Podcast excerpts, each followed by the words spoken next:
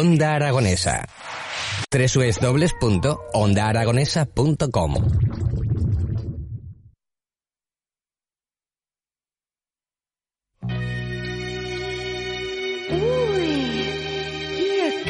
Son las once y cuatro minutos de la mañana y tengo conmigo a Cristina Sobrino, que es la presidenta de la Filarmónica de Zaragoza. Buenos días, Cristina. Hola, buenos días. Pues qué gusto empezar la semana con tu visita y que nos pongas al día un poco de que vamos a tener de enero a junio, nada menos, ¿no? De enero a junio. Bueno, también para mí es un gusto comenzar la mañana con toda vuestra audiencia y en este estudio. Sí, ya hemos presentado la temporada de enero a junio. Este año no se ha presentado como la Filarmónica venía haciendo antes del confinamiento, la pandemia del confinamiento cambió todo, ¿no? Trastocó todo, por lo menos temporalmente. Nosotros antes presentábamos las temporadas eh, desde finales de octubre hasta junio. Después, con eh, la pandemia, pues se hizo una colaboración entre el auditorio y la Filarmónica, ya que el auditorio no podía traer los proyectos sinfónicos que son su seña de identidad y decidió hacer una buena cámara con nosotros. Ha sido extraordinaria la colaboración y, hemos tenido momentos. contentos? Sí. Pero ahora vuelve el auditorio a apostar por el ciclo sinfónico y de nuevo la Filarmónica continúa su andadura como lo había hecho siempre sola.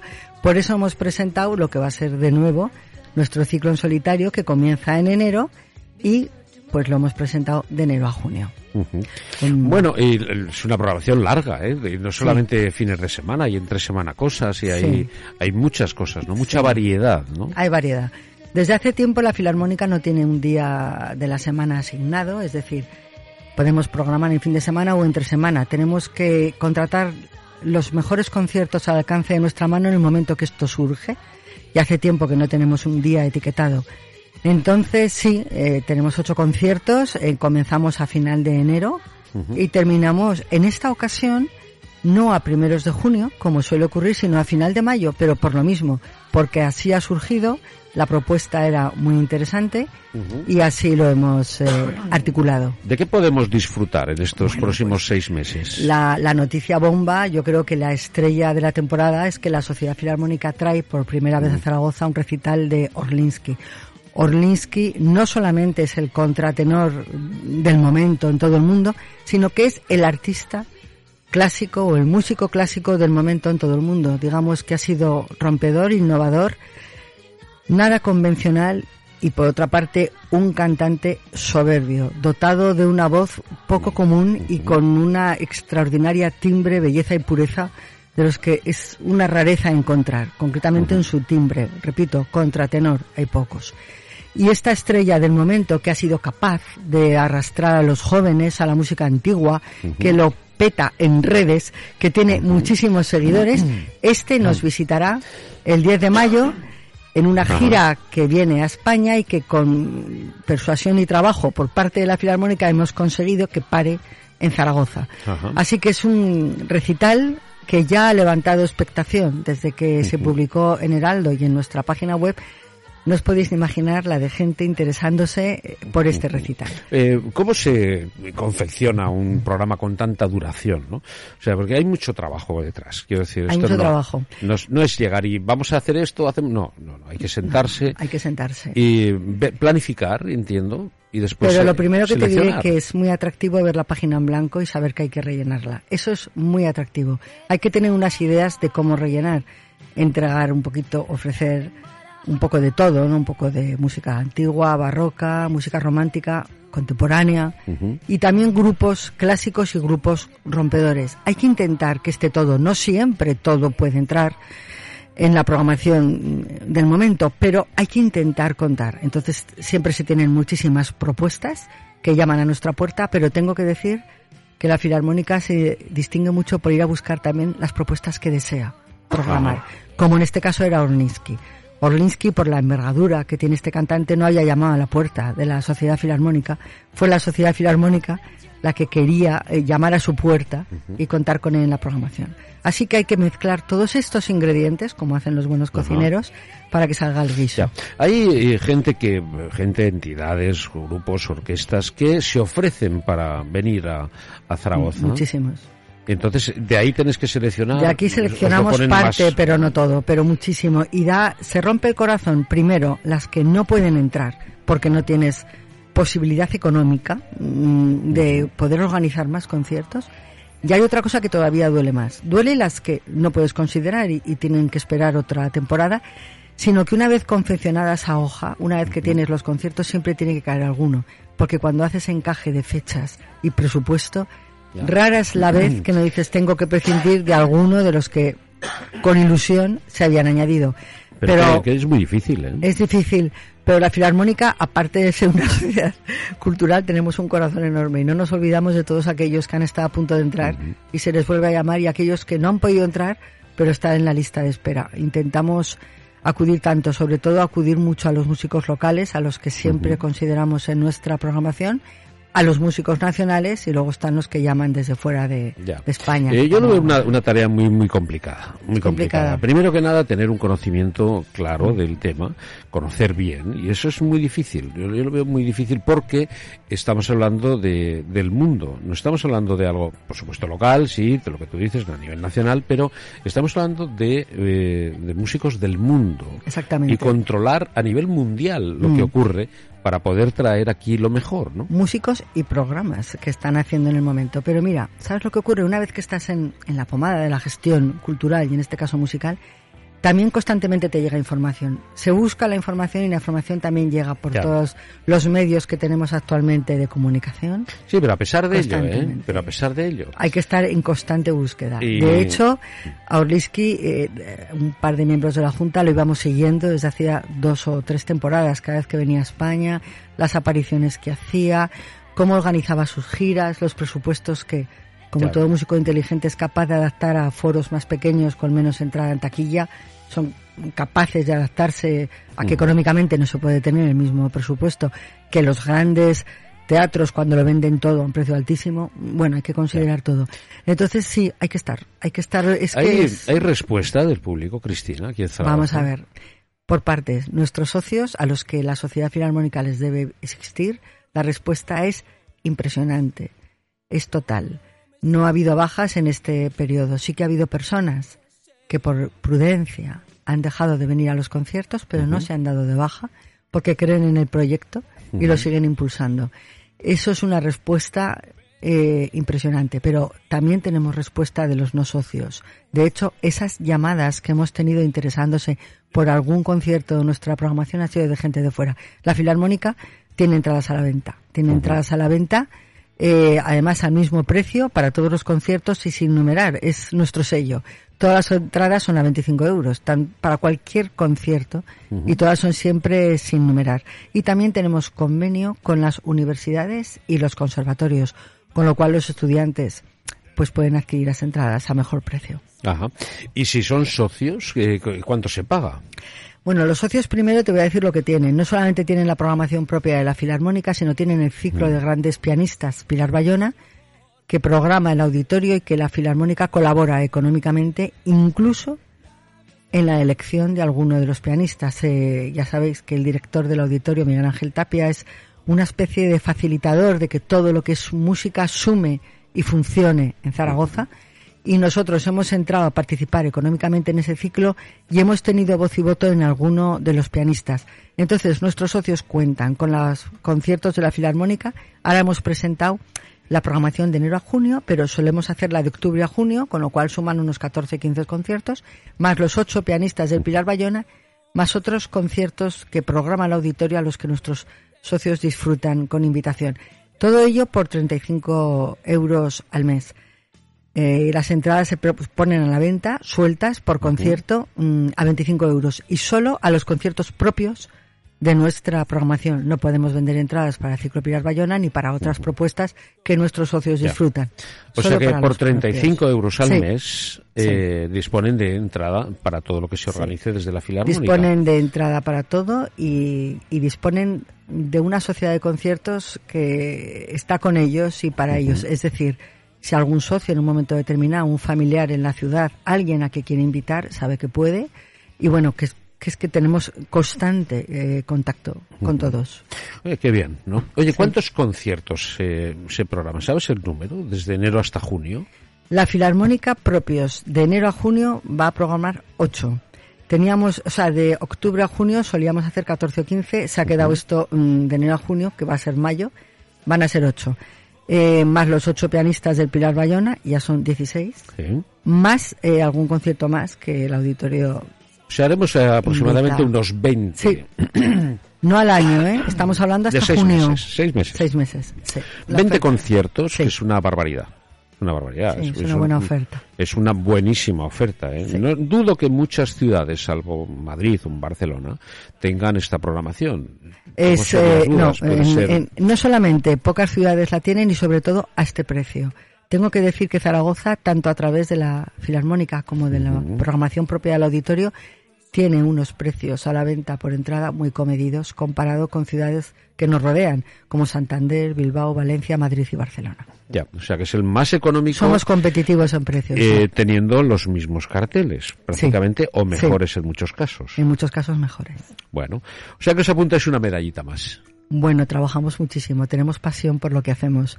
¿Y por qué no? ¿Por qué no vamos a tener la recompensa de alguna medalla? Me Hombre, parece bien. Hombre, claro que sí, claro que sí. Me parece bien. No, porque yo, ¿sabes, ¿sabes qué pasa? Que es que siempre hablamos de lo mismo, ¿no? Que siempre nos valoramos más lo de fuera que lo de dentro, muchas veces desde casa, ¿no? Y no nos damos realmente cuenta de que es lo que tenemos aquí. Y aquí, en, en tema musical, eh, que por lo que estoy viendo, yo ya os voy conociendo, eh, hay una oferta espectacular. Espectacular. Siempre está en marcha, siempre hay algo, ¿no? Y siempre hay estrellas. Eh, te he comentado Orlinsky, pero es que este otoño la Filarmónica trajo a, Ute Lemper, que es la cantante del siglo XXI. Entonces siempre vamos a... Estas cosas no llaman a la puerta, vamos a buscarlas. Ya.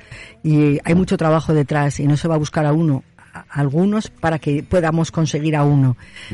Pero bueno, ¿Cómo puede acercarse alguien que, que sienta curiosidad por la música, que le guste la música y, y no sabe cómo hacerlo? ¿Cómo Pues- puede acercarse? cada día lo ponemos más fácil. No, bueno, tenemos nuestra propia página web, que es la Filarmónica www.filarmonicazaragoza.com y luego tenemos un teléfono de contacto por el cual pueden hasta whatsappear.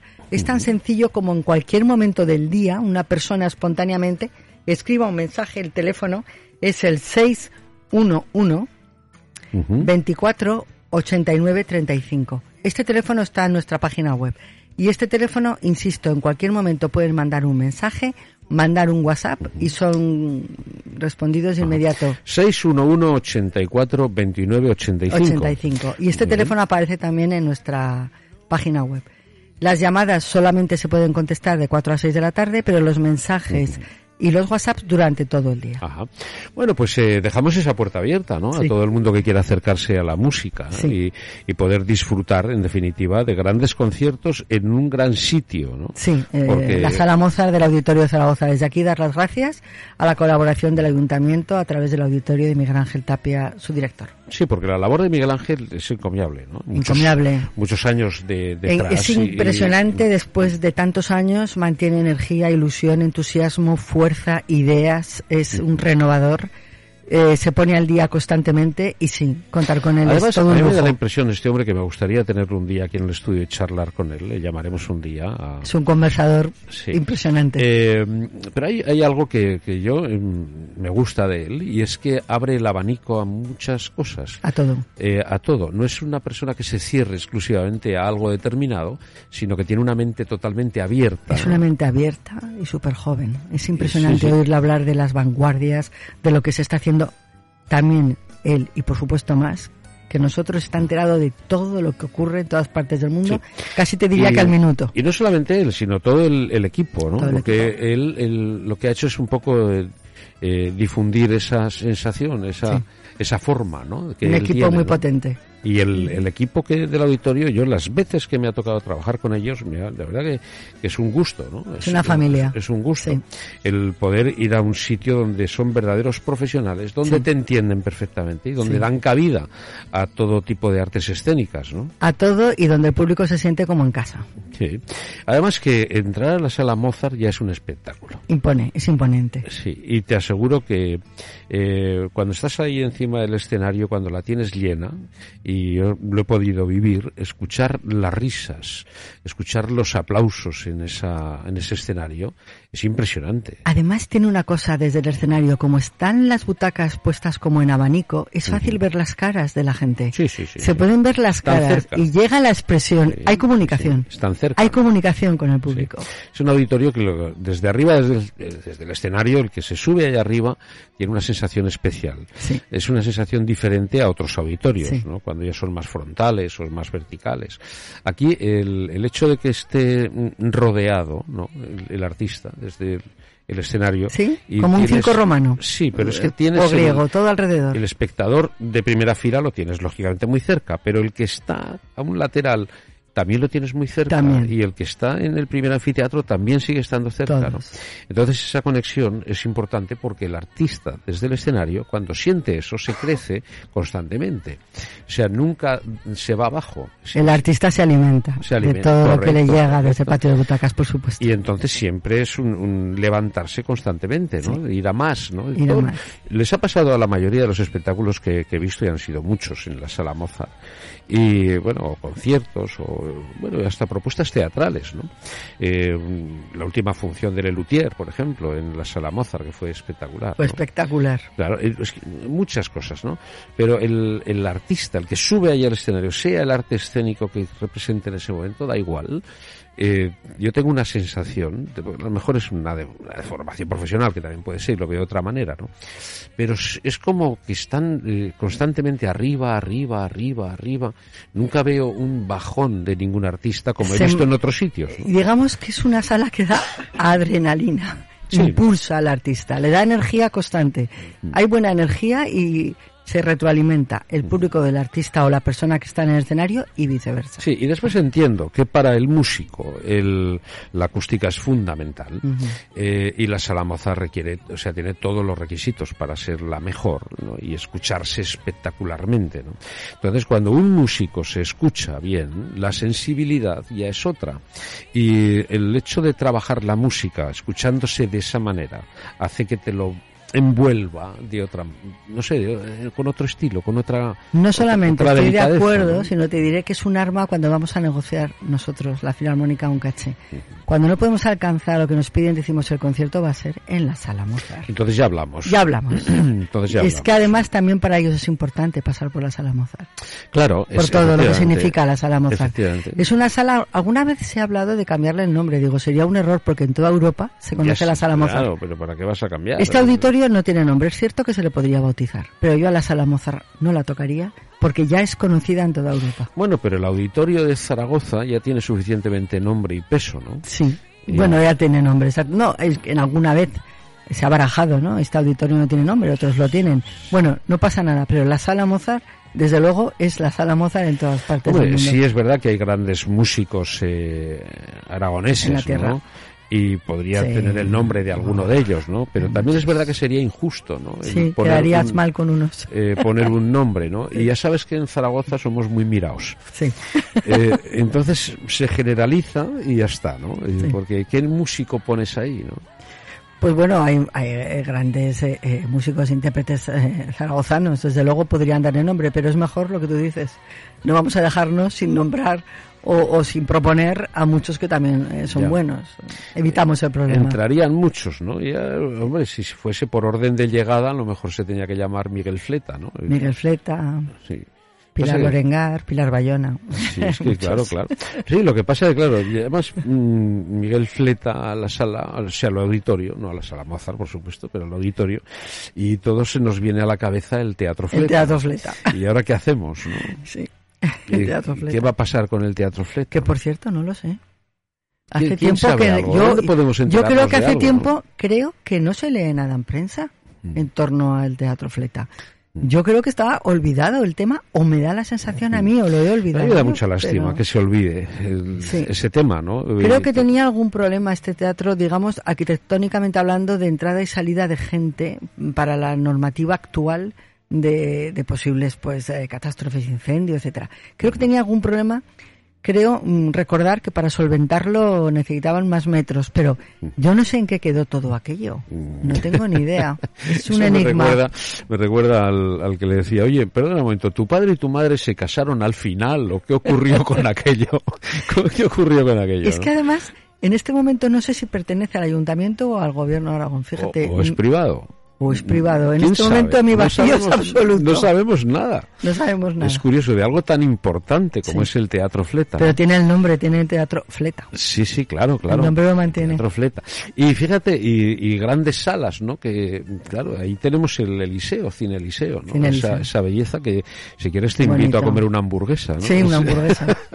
Pero claro, estas salas tan bonitas, yo Me no sé, en eh, este me momento hay mucha exigencia acústica y de muchas Sí. y de muchos temas. Sí. Yo he estado con algún músico y de primera magnitud a nivel mundial que ha dicho que en algún momento perdonaba la acústica de un auditorio frío e impersonal por lo acogedor de un teatro a la italiana. No. Que seguía pensando que había marcos que eran in- imprescindibles para el artista. Y esto me lo dijo concretamente un artista, un pianista de envergadura mundial. Y dijo que a veces le parecían muy frías ciertas salas y que estos teatros a la italiana en forma de herradura Sí, seguían teniendo del magnetismo. teatro principal. es eso, el estilo del teatro principal. Sí. Hombre, eh, son diferentes, el- el- las propuestas son totalmente distintas, ¿no? Eh, lo que se echa de menos en Zaragoza es un espacio donde podamos eh, disfrutar de una gran orquesta en, eh, en un foso por delante para una representación operística, Operística. detrás. Eh, eso no lo tenemos en No lo tenemos tampoco. Hay cosas que no tenemos. Lo hemos hablado más de una ocasión, creo. Pero esto. tenemos mucho para el público que tenemos. Fíjate, yo lo, yo lo he pensado mucho. Se podrían hacer más iniciativas, por ejemplo, lo que acabas de comentar, o una orquesta sinfónica propia mm, en la comunidad. No la tenemos, creo que somos los únicos que no la tenemos en España. Se podrían, le faltan cosas a Zaragoza. Pero tenemos el público que tenemos, que no es malo y es bueno y crece. Yo creo que incluso con los tiempos y la emergencia sanitaria del momento, el público aún existe y aún quiere Sí. crecer. Pero yo creo que mm, tenemos muchas cosas, sí que podemos abrir el abanico a muchas más, pero hay que hacerlas bien. Sí, pero se nos bien. escapan oportunidades, ¿no? Las, eh, la, la vida te da mm, momentos en los que tienes que demostrar quién eres, ¿no? Y eh, aquí se nos ha dado, se nos han dado momentos en esta ciudad para demostrar quién somos. Y ha habido en muchas ocasiones que los hemos pasado por alto y, y hemos quedado como realmente lo que somos, ¿no? Y hay muchas carencias que teníamos que haber aprovechado en su momento y que realmente nos han puesto en el sitio que a lo mejor nos corresponde. Tristemente. No, no tiene que correspondernos ese sitio. Es que a lo mejor no hemos sabido pelear mejor otro Bueno, sitio. Llámese lo que quiera. Llámalo como quiera. Que a veces nos Pero ha el- faltado el coraje de luchar Claro. bien por nuestro eh, propio interés. O que cuando pasan esas situaciones, dependiendo de los políticos que te corresponda o te toquen en ese momento, Se acaba la lucha. eh, claro, eh, no, no, es que es así, Comen. es que es así. Sí, importa muchísimo. es el político es una pena, ¿no? el Porque ciudadano no político- tiene la culpa. Quiero decir, el ciudadano no es culpable de que no haya un espacio determinado, pero sí el político que gestiona en ese momento. Y deja pasar la Y oportunidad. deja pasar esa oportunidad. Es una pena porque la refiero. gestión política de determinados políticos es temporal. Claro, Están cuatro claro, años y se van, pero claro. pueden hacer mucho daño. Claro, pueden hacer mucho bien Sí. y pueden hacer mucho daño. Efectivamente. No se dan cuenta el arma tan importante que tienen sobre su propia ciudad que gobiernan cuatro años, que es el hacer mucho o no, o, Sí, o sí, perder sí. grandes Sí, oportunidades. sí, eso es. Estoy totalmente de acuerdo Es así. con es lo que así. has dicho. Es Entonces, así. Pasan situaciones en las que te demuestra realmente quién eres y cómo eres. Y a veces el tren no vuelve. Y, y no vuelve. No vuelve. Y, y tarda mucho en, en pasar otra Pasar vez. ¿no? otra vez. Entonces, esas gestiones que, que después las, acu- las, eh, acusamos todos, o sea, todos tenemos que sufrir esas consecuencias de una mala gestión. Eso es lo único que yo echo en cara a esos políticos que van pasando, que, que son transeúntes y que, Y que- en la y época que que están El daño que hacen es tremendo. el- el- el- claro, es que yo a veces digo, bueno, no hagas eh, cosas bien, pero no hagas ninguna mal. Es que además, no, no, no, vamos, yo no quiero lanzar nada contra los políticos, pero es que además ellos terminan esa gestión de cuatro años donde han podido dejar de hacer cosas interesantes Ujú, y ellos luego les espera siempre otra actividad no menos interesante, pero dejan, claro. dejan Sí, sí, sí, por su paso, simplemente eh. gestiones que podían, si no haber culminado, haber iniciado. Sí, no, no, A ver, sí, y se han hecho sembrado, cosas, haber hecho cosas. sembrado. Ahora, de, de momento, hombre, hemos perdido unos, unas oportunidades tremendas cuando tuvimos nuestra exposición en el 2008. Ahí, ahí tuvimos una oportunidad de oro para culminar un poco, ¿no? Y claro, ahora es muy difícil retomar todo otra vez. Empezar otra vez de la pero hubo un momento en el que hubo un resurgimiento de la ciudad que hicieron cosas bien por supuesto que sí pero que eh, en, la parte cultural dejan mucho que desear. Dejan mucho que desear. Vamos a dejar aquí un, una especie de soplo de optimismo y pensar que nunca es tarde, si la dicha es buena, que hay tiempo siempre para poner iniciativas positivas en la ciudad y que además los tiempos vienen difíciles y económicamente muy difíciles, pero también hay cosas que se están reinventando y que se pueden conseguir eh, a lo mejor por presupuestos algo más bajos. Vamos a, vamos a tener fe vamos a, a, mandar un mensaje de que aún se puede y que vamos a intentar hacer cosas por esta ciudad. Y a mí me consta, me consta no solamente en la ciudad, en, en el propio gobierno de Aragón, que se están haciendo las cosas bien. O sea, y estamos hablando, yo quiero que me entienda la gente que me escucha, que no estoy hablando de partidos políticos concretos. O sea, estoy diciendo que hacen las cosas bien en el gobierno de Aragón y estoy hablando de unos partidos políticos y digo que en el Ayuntamiento de Zaragoza también veo que hacen las cosas bien y es otro partido político. Quiero decir, yo no estoy hablando de partidos políticos en concreto. Estoy hablando de gestiones. Estoy hablando de gestiones. Y, y ahora sí estoy viendo que están haciendo las cosas medianamente bien. Se están mejorando. Se están mejorando. Y también están mejorando como las cuentan. Eh, efectivamente. Cómo llegan a la gente lo que están haciendo. Efectivamente, y nos llega. Y nos estamos enterando de lo que se está haciendo. Que muchas veces nos veíamos con algo hecho y, esto, ¿por dónde va el aire aquí? Y yo tengo que decir, porque claro, eh, la actividad que nosotros hacemos es de la ciudad es de Zaragoza y depende del ayuntamiento. y, no me importa nombrar a la consejera de Cultura, Sara Fernández, y David Lozano, que es su interlocutor, que ponen muchísima intención, ponen, escuchan muchísimo a todo el mundo. y por lo menos sí, por lo menos te sientes escuchado y luego intentan difundir lo que hacen, no hacen todo lo que se espera, pero lo que hacen lo están difundiendo y, lo están haciendo. Y a mí me consta, me consta que hacen lo que realmente se puede. Sí, también hay que tener en cuenta que ellos. Porque muchas veces están maniatados. En el sitio que están y saben las limitaciones que tienen. E, y las hay. Las saben. Y las hay. Por eso yo ahora estoy contento, porque veo, veo que hay cosas que están muy bien hechas en el Ayuntamiento de Zaragoza. Y cierto es que también el Gobierno de Aragón o sea que no es, no es un tema. También el Gobierno de Aragón, también tenemos la Sociedad Filarmónica, una relación extraordinaria con el Departamento de Cultura del Gobierno de Aragón y nombro de a, la, persona que lo hace posible, que es Sergio Castillo. No me importa nombrarlo desde este micrófono, cómo considera y valora a la Sociedad Filarmónica y hemos hecho proyectos juntos.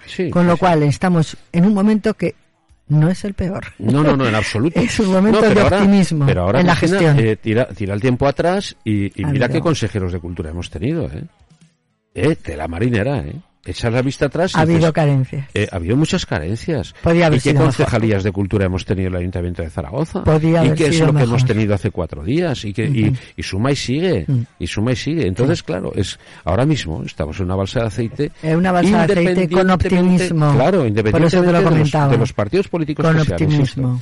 Bueno, Cristina, se nos va. Yo hubiera estaría ahora. Yo estoy muy a gusto siempre aquí. Eh, pues, y con eh, vosotros, en vuestra compañía. Pues muchas gracias, Extraordinaria. Enhorabuena, muchas felicidades por el trabajo. Gracias también a vosotros. un éxito de público, el artístico ya lo sé, que sí. Mm. Ahora hace falta que sea un éxito de público, que lo disfrutemos todos y que presumamos de esa programación en la mejor sala del mundo en cuanto a música se refiere, que es nuestra sala Mozart. Pues que así sea. Cristina, muchas gracias. Gracias a vosotros.